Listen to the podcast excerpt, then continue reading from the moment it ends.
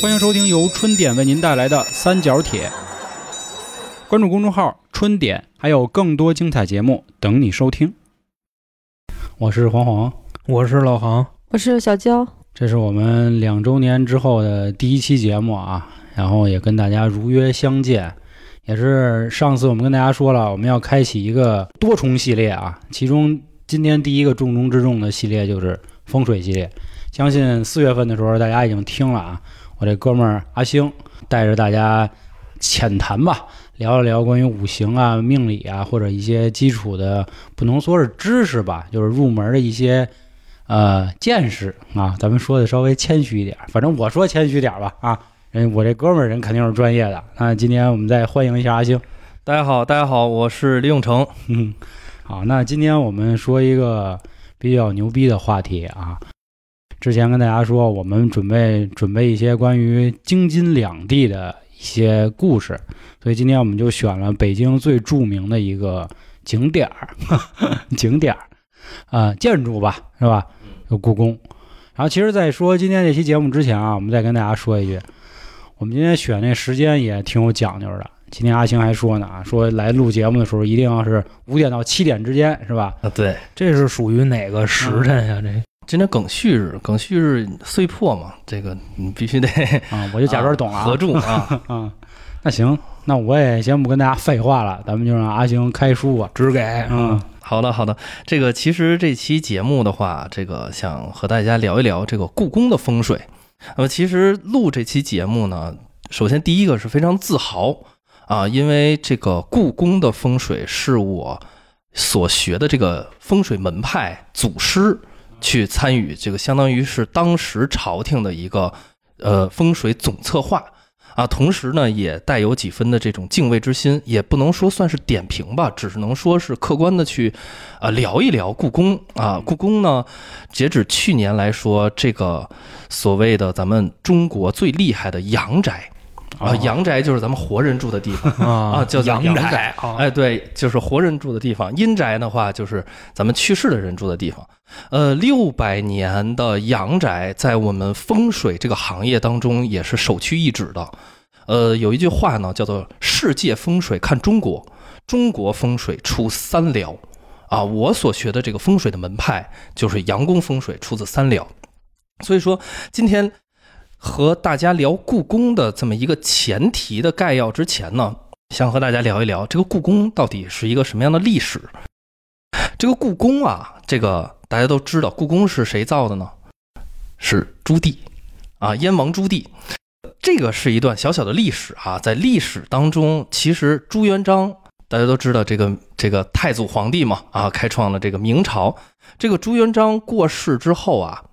他没有把皇位传给自己的儿子，嗯啊，他是直接把皇位传给自己的孙子了，朱允文。哎，对，朱允文，这咱小时候，咱们这岁数人应该都看过一部电视剧《穿越时空的爱恋》啊，对，徐徐峥演的那个啊，对。然后后来呢，就发生了一个什么事儿呢？这个在历史上叫做清君侧。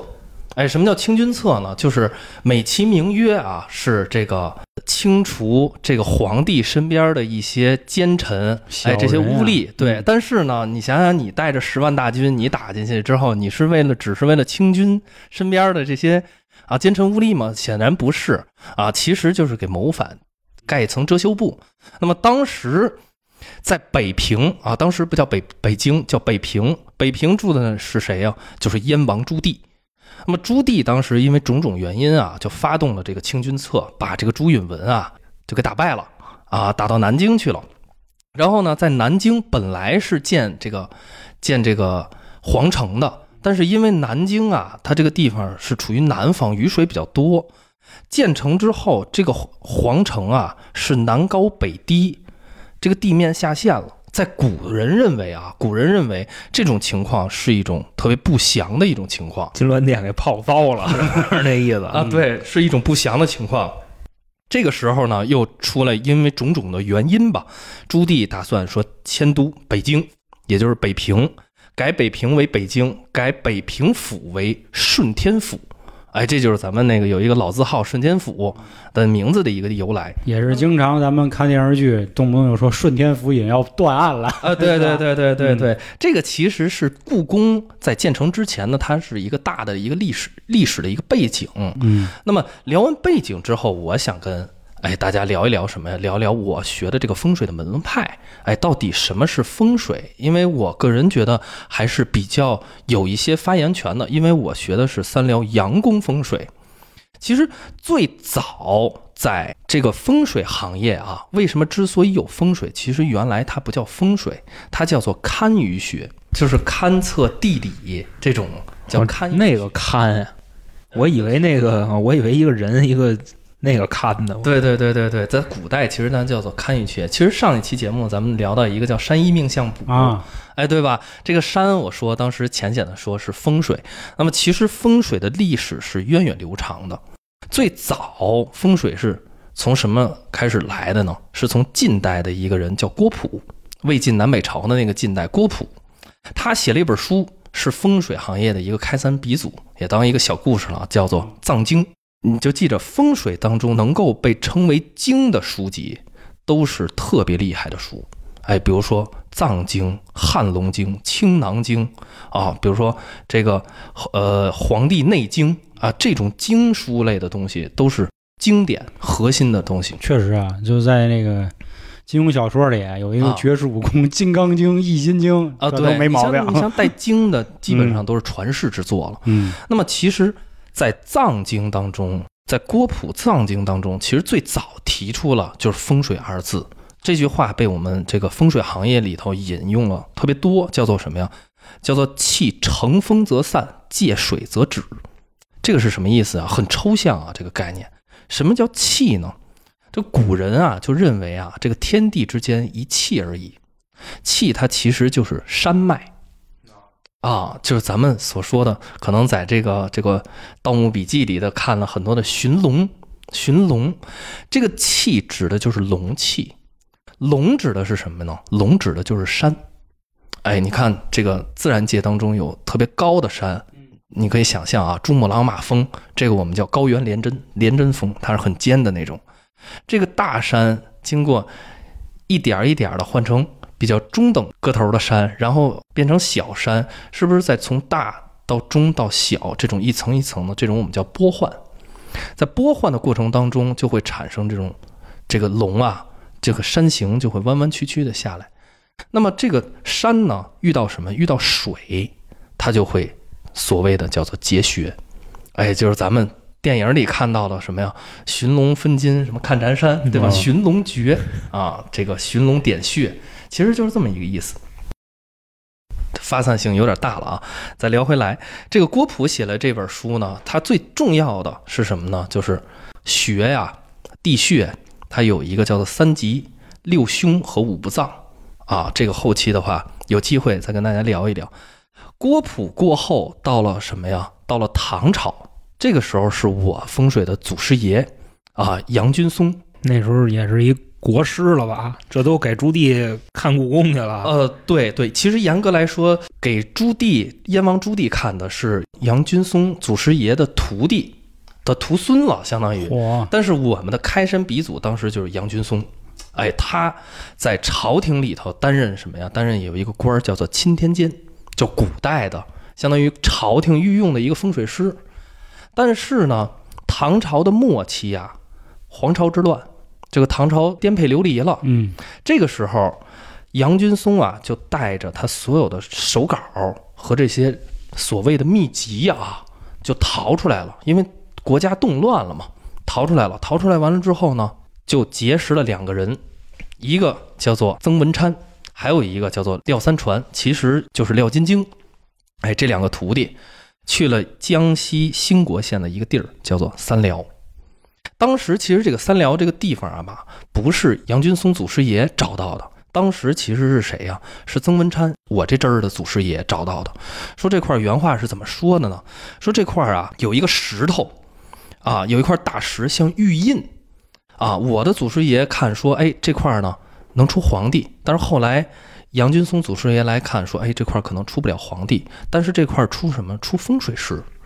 哎，三个人就在这个三辽这个地方就住下了。为什么叫三聊啊？就是三个人啊，三个大聊，哎，对，三个相当于特别能聊的人啊，对三聊。对三聊，这三个同僚嘛，相当于啊啊，就是一个是杨云松，一个是曾文昌，还有一个就是廖金晶。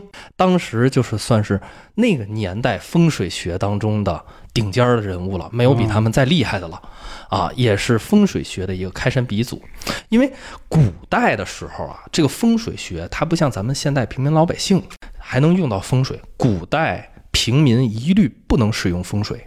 因为古代的帝王怕什么呀？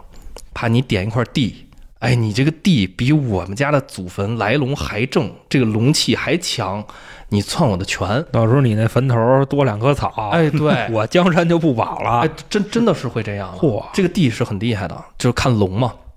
所以说，古代的皇帝是不允许咱们平民老百姓说用这个风水的，直到杨云松带着这些秘籍从朝廷里出来，咱们才能够使用到风水。相当于他出来之后，不是有一个曾氏，有一个廖氏吗？这两个家族呢，是他的一个学术继承人。那么发展到什么呀？发展到宋朝的时候，这个时候出来一个人，我不知道老黄你知不知道，叫做赖布衣。我还真不知道啊。赖布衣是北宋的国师，也是我师傅的祖上。我师傅叫赖俊忠，就是一脉相承。这个都聊偏了啊，咱们来聊一聊什么呀？聊一聊这个谁修的故宫？哎，说真的，就咱这四个，谁去过故宫啊？我我操！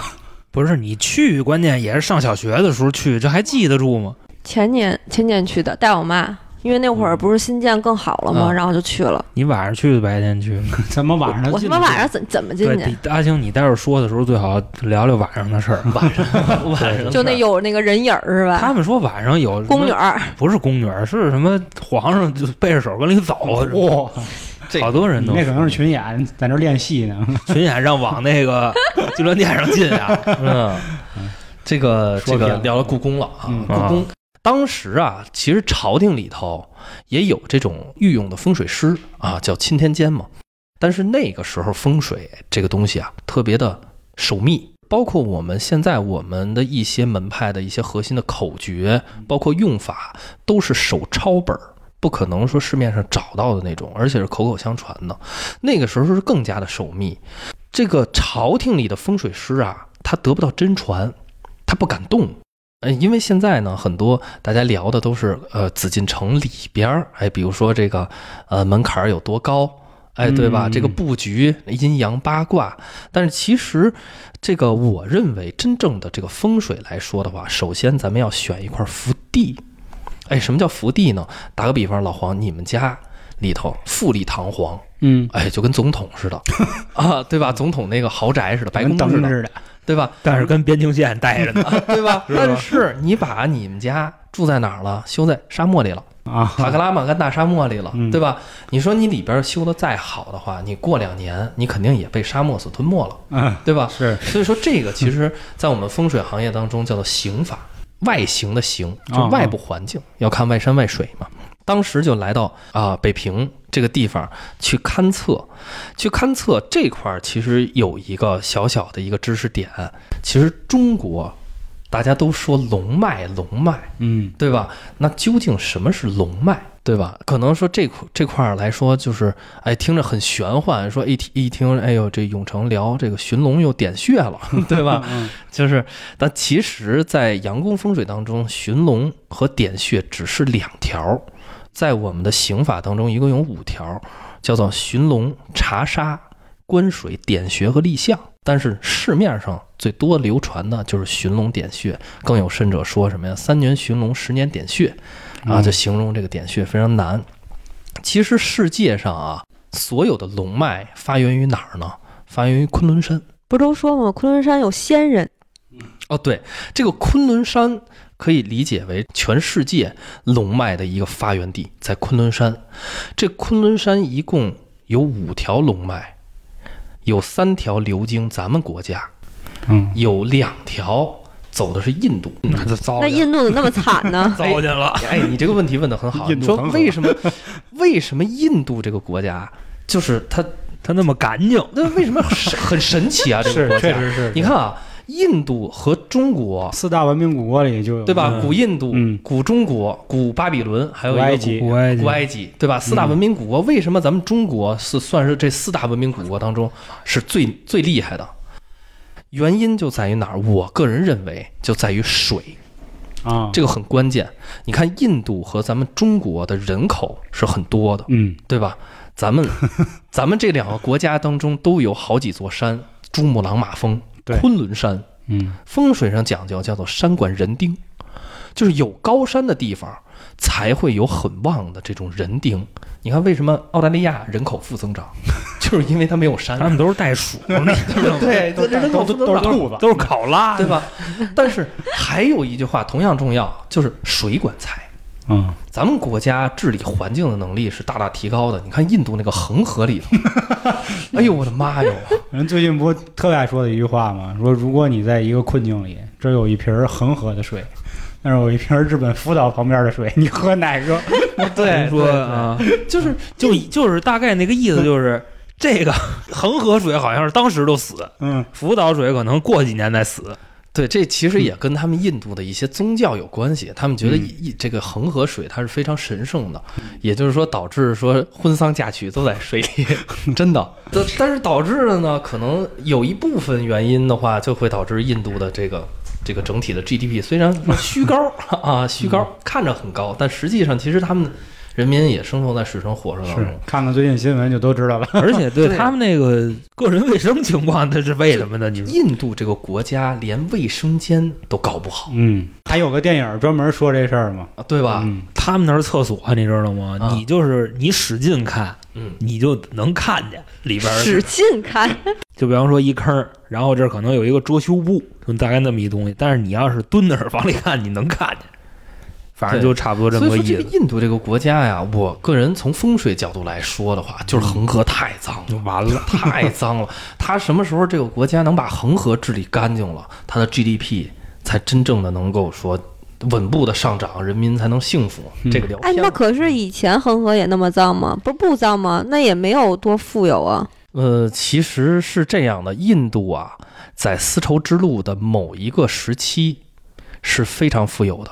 你看，印度有一个那个叫泰姬陵吧，我记得啊，对，你看那个泰姬陵为什么修成那么富丽堂皇？这个是牵扯到一个历史的，在恒河没有真正特别脏的时候，印度特别有钱。你看那个咱们唐长老 就得去古那个西天大雷音寺嘛，对不对？对大雷音寺是哪儿啊？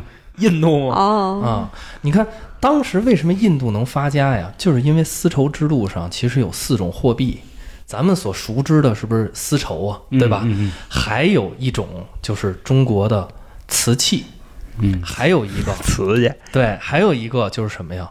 就是马，因为当时这种货币啊，它不像现在以金金子为主要流通的这种，嗯还有一个就是马，还有一个就是人。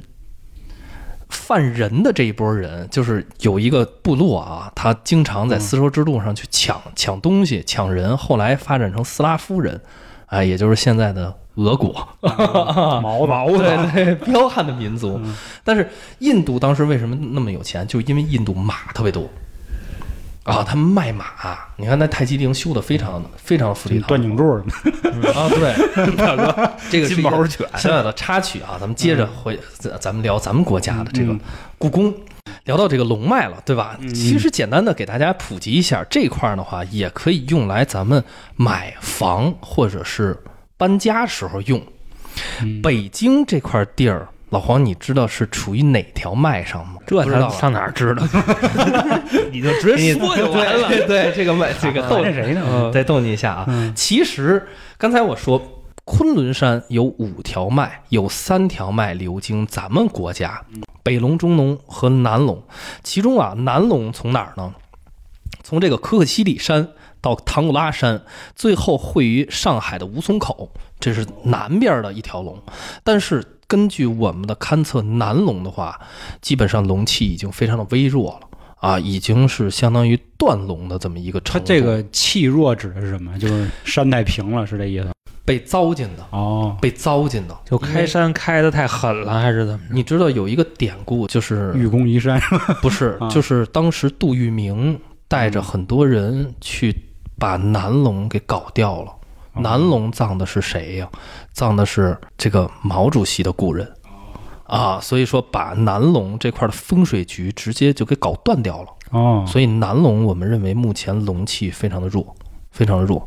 这个中龙是从哪儿呢？中龙是从秦岭到大巴山，最后再到大别山，然后呢嵩山和泰山这一线，相当于中国的这一串中间的这个部啊位。，小时候上地理课老说嘛，哎秦岭淮河以南一百，哎，就你说这个地理这俩，西高东低三阶梯是吧？对对对，你说这个地理这俩字儿，其实最早来源于就叫风水。哦啊，这个这个不是说这个是有考证的啊。我们原来看风水不叫看风水，叫走地理，后来延续到咱们理科当中的一个学科叫地理学嘛。这个走了西口了就 还他妈闯关东呢？还有一个就是咱们要聊的北龙，这北龙是中国三大干龙当中龙气最强、跨度最宽、最广的一条龙，叫做北龙。这个北龙从哪儿开始呢？从二金山到祁连山、贺兰山、大阴山，入太行山，最后到了哪儿呢？入朝鲜，哦，大哥啊，沿到朝鲜、日本去了。压绿江哎，对，沿到朝鲜、日本去了。那么北京呢？北京它的来龙属于北龙，就是大干龙当中的一个一个北龙。但是北龙呢，它结的穴是这种支龙的穴。刚才我说到这个大山换小山，中山中山换小山，形成波换。这种波换的过程当中会形成城市，也就是所谓的咱们叫结穴。这个穴如果结的特别大的话，那就是大城市，比如说像北京、像上海。哎，阿星，我问一句，啊。其实刚才我提到鸭绿江了啊，啊。你说。我忽然想，就一直那会儿就说鸭绿江那个地儿很重要，很重要，是不是也因为就是这所谓这条北龙最后会交到那个地儿？啊？对呀、就因为有这个水。对呀、因为哦。北龙是直接扎到这个朝鲜半岛和日本的，哦，就这块必须要有这这个水去结这个龙气所以那时候满洲国特别牛逼，是吧？啊。对啊，就土啊肥沃的黑土地。这个我这么说吧，在风水学当中，想结龙气有三个就是方法，嗯大家可以延伸北京故宫附近的一个地儿啊，我嗯就是点到点到为止。嗯一个就是用水，你会发现很多的这个大老板啊，或者怎么着的，他们的祖坟前面都有水塘，或者阳宅前面都是有水塘的，哦，就用水把龙气聚住。还有一个就是龙钉，哎，龙钉就是刻着这种符文的这种，咔打到地下，打到特别深，把龙气直接给截断。这是跟碑似的那种东西。哎，第三个就是什么呀？就用碑，用碑才能把这个龙气直接给咔给它截住。你看，咱们北京最高的碑在哪儿啊，行行行行啊？可以了广场上呢，可以了，可以了。嗯，嗯所以这个相当厉害。这个 我还以为八宝山呢。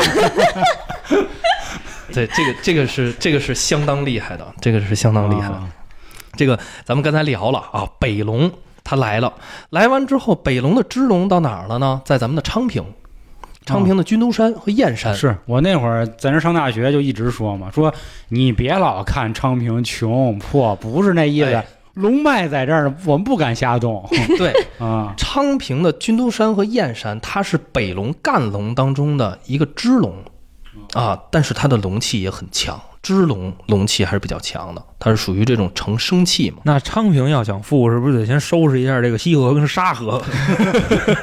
西河、沙河、昌平。我这么说吧，昌平我认识一个客户，这个昌平现在的富豪还是挺多的。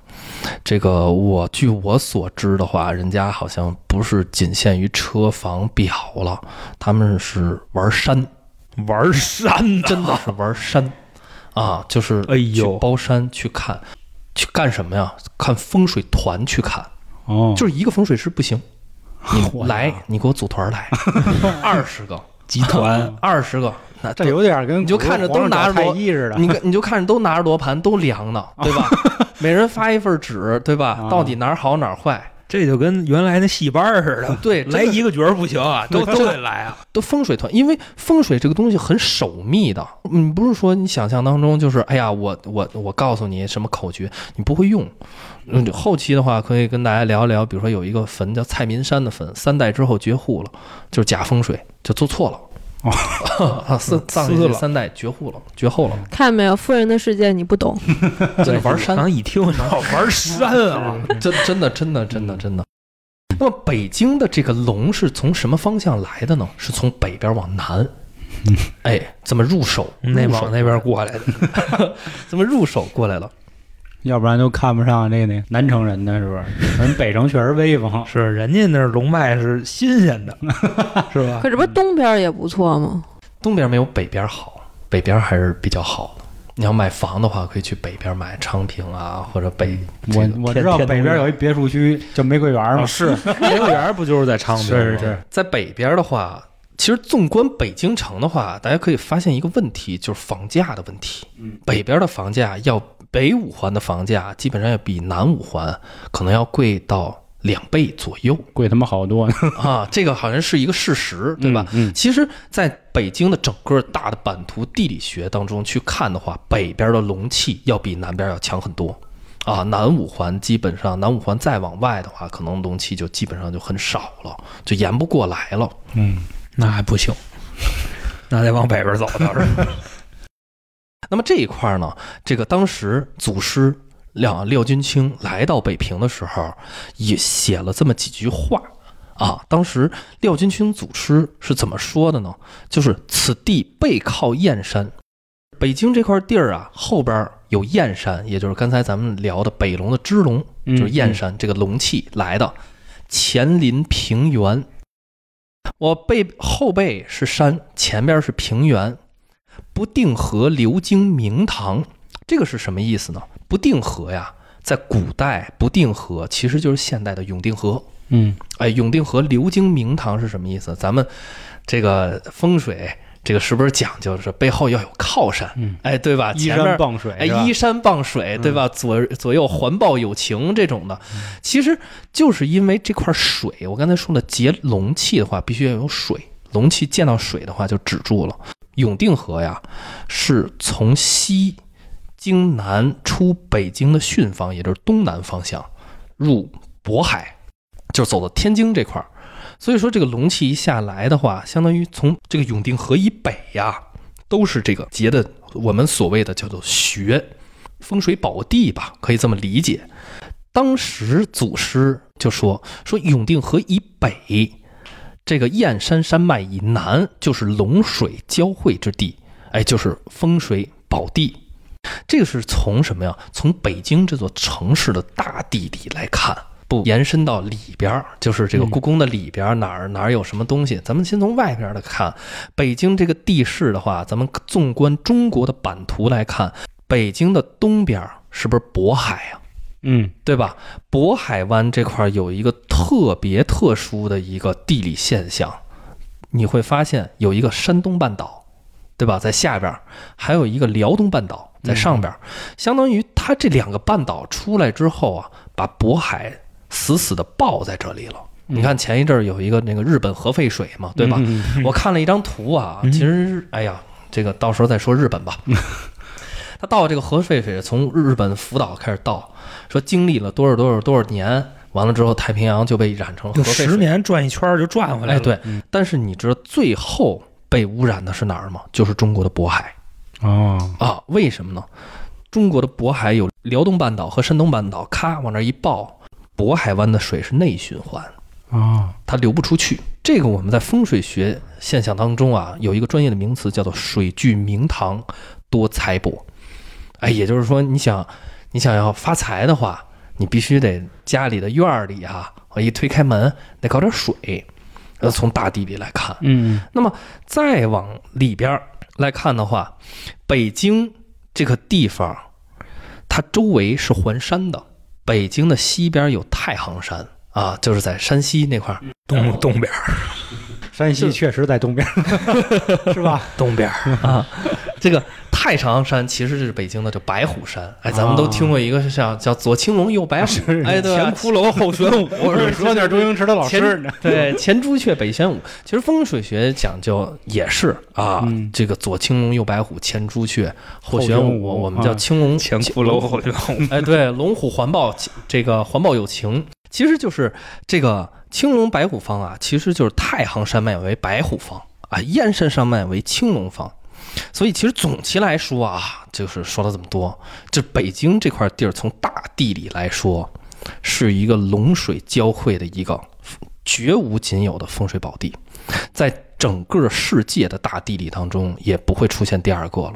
哦，这个就是北京，真的那到时候这个厉害。房价又要飙是吗？那不是那意思，到时候我想的更脏啊！嗯，你说到时候就是风水这种绝学啊，传到国外去，那他人家是不是入侵了，就该到了？就南蛮入侵呀。啊啊，不是，那照这样的话，为什么美国那么牛逼呢？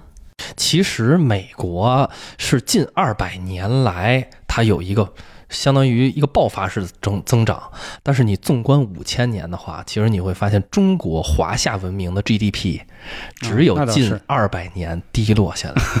那以后咱还第一呗？其实你看现在就已经看出来，咱开始往往前走。你看现在啊，就是首先是什么意思呢？就是大哥们一直在收拾谁，嗯，谁就是未来的大哥，你知道吗？你要不收拾你，对 对不对？对对对，美国这个美国这个国家这你家整老二，嗯对吧？对，整老二，这咱确实说多了。其实我之前节目也老说，我说如果你倒退十年或者二十年，你觉得咱们不行，我觉得你说的没错，咱是差点儿。对，如果现在这年份你还觉得咱们不行，那我只能说你傻逼，你知道吗？别的我没办法说从那什么时候开始？大清 是吧？啊。你要看那个就康乾盛世的时候，对，多了，说不出这。朝是吧？元朝那都那都多了去了。对，原来其实咱们华夏文明是是非常厉害的。其实刚才阿星说北京啊，我想起就是就是之前那些叔叔大爷，啊就那个楼底下邻居老说一句话，就是他们肯定不懂风水，啊但是大家都会传一句话，说某位伟人嗯，这个选址选都真牛逼。为什么啊牛逼？说你看啊，咱们遭过多少灾，比如唐山大地震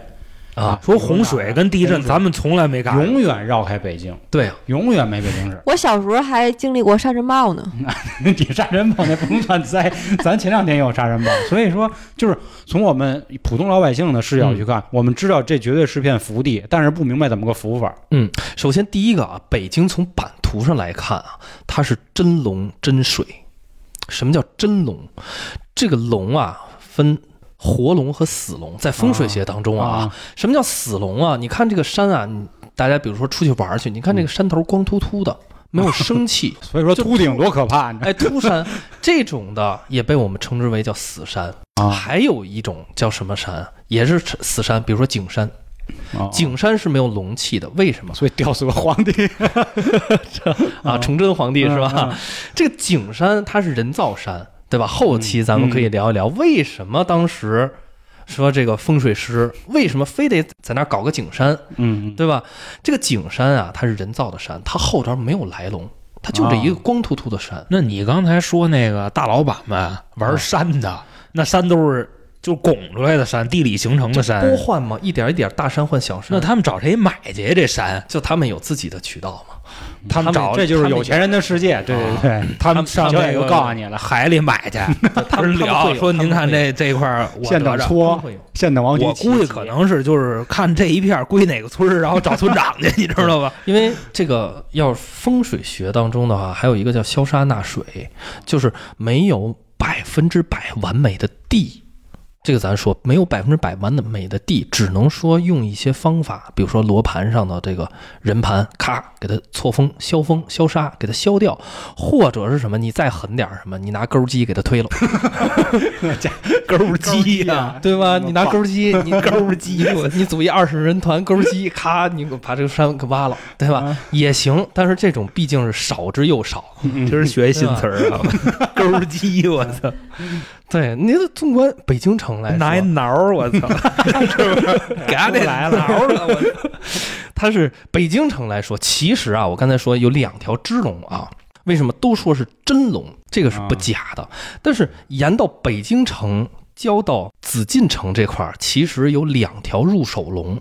你想想，大山换小山，小山换这个就祖山、太祖山、祖山、父母山，完了之后儿子山、孙子山啊，不是靠山，前头就是墓地了。啊，就是一点一点拨换下来之后，有两条龙，一条呢是从北京东北方向来的，啊，这个我们风水当中叫艮龙艮龙啊，叫艮方，因为东北方叫做艮卦，前坎艮震啊，就是专业点的词儿叫做什么呀？叫艮龙入手，啊就是这个龙，哎，咔咔咔咔过来，大望京那边过来的，哎，对，还有一条龙是什么呀？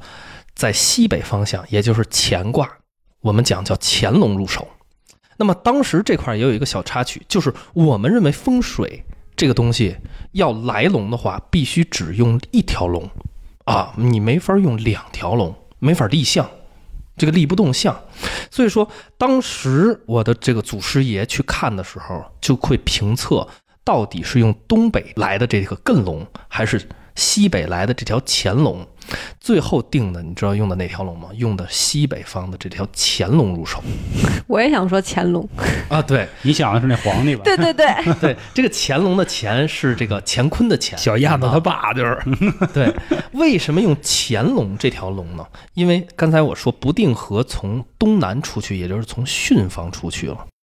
乾隆它属于天元龙，这个在我们阳宫风水当中有天元龙、地元龙和人元龙这三种龙。天地人和是吧？哎，天天地人三个龙。那么天元龙主什么呢？天元龙就是主高贵、权力的一种象征。嗯，地元龙主富啊，人元龙主发人丁。哎，所以说用的是这条天元龙。其实艮龙也是天元龙啊。那么具体呢，这个故宫是怎么做它山地的像？它是立的是子山五象，也就是坐北朝南。为什么这么立？包括它立这个子山五象的时候，它是偏了两到三度的。根据我实际这个罗盘去量，是是偏了一些度数的。其实这个也是有很大的一个哎用意在里边的。包括其实故宫啊，刚才聊了很多啊，大家可能是呃有有一点听得云里雾里。故宫大环境相当于北京这座城市的大环境说完了，咱们可以聊一聊故宫的内在的一个哦，布局，哎，它非常的这个玄妙，它是有阴阳交构的。啊，所以就是说，今天其实咱们说了这么多了啊，其实还是再先给大家讲讲外部的环境，咱们这时候才能直接进到故宫里头。如果不说跟大家介绍一下呢，就显得有点突兀了，对吧？啊对，就是、对，也是遵从我们祖师吧。我们祖师一般都是从外而内行这个顺序来看。那好，那咱们敬请期待第二集啊！咱们从外头啊，从外头从昆仑山已经走到北京了，对对对进京了啊，走到二环里了啊！咱们马上就要往里进了。